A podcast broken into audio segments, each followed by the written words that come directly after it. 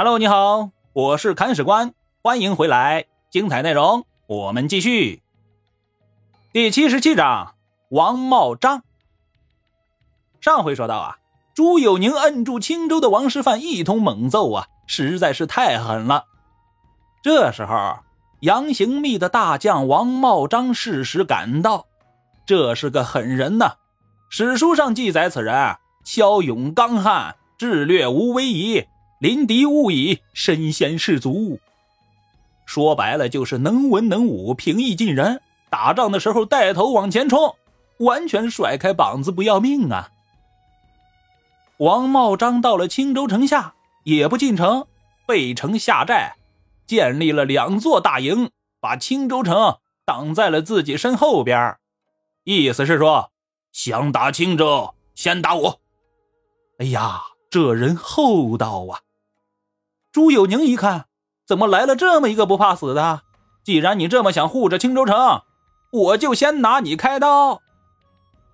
于是乎，朱有宁夜袭王茂章大营，他想着集中优势兵力，各个击破。所以，先捡取了一座大营猛攻，而王茂章当时在另外一座大营里边，手下人就向王茂章告急呀，劝说其火速复原。王茂章却不为所动。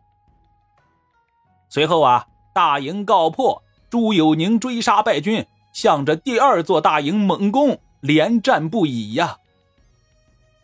这仗打着打着，天就快亮了。王茂章见对方士气已弱，失老兵疲，笑了一声：“哈哈，是时候去会一会那黄口小儿了。”披甲上马，提兵出战，一鼓破敌，阵斩了朱有宁，大杀四方啊！这时候啊，王师范也从城中杀出，合击梁军大营，梁军主将被斩，大溃，死者无数，青州为解。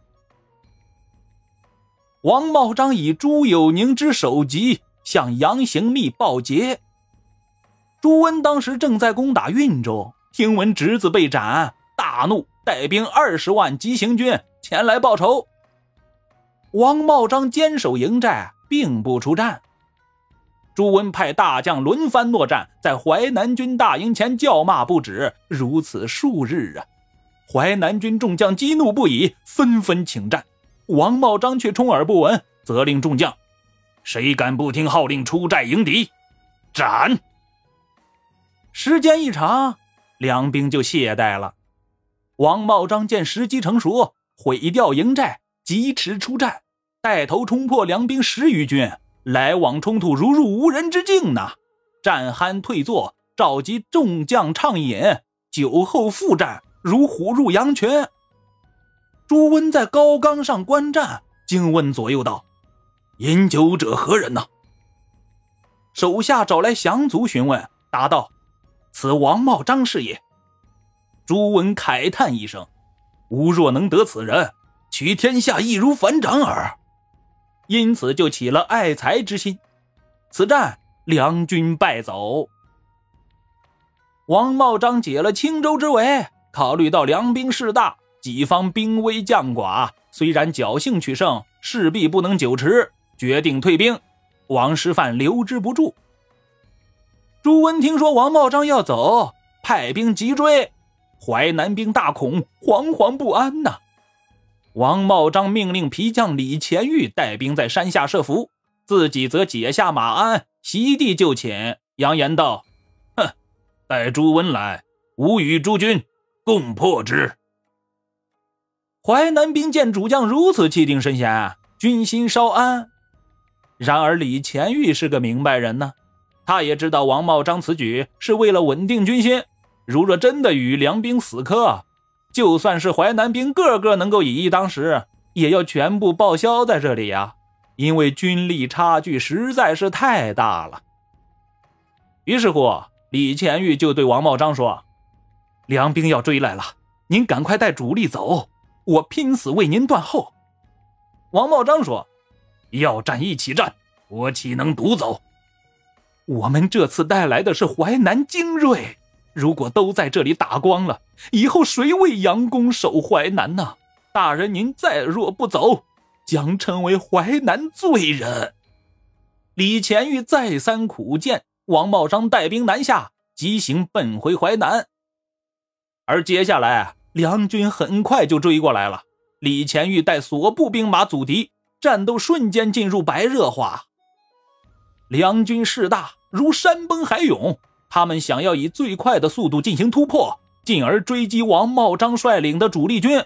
因此，战斗一打响，就投入了全部力量，想要一战而克之。李乾玉兵少，防守很是吃力，一时间陷入苦战。然而，上至将官，下至士兵，无一人后退，反而愈战愈勇。梁军震惊了，排开军阵进行车轮战。李乾玉浴血死守，力竭而亡，手下军兵至死不退。全部阵亡。这一战，淮南军断后部队全军覆没，但他们有效阻挡了梁军的追击步伐，为王茂章的全师而退赢得了宝贵的时间。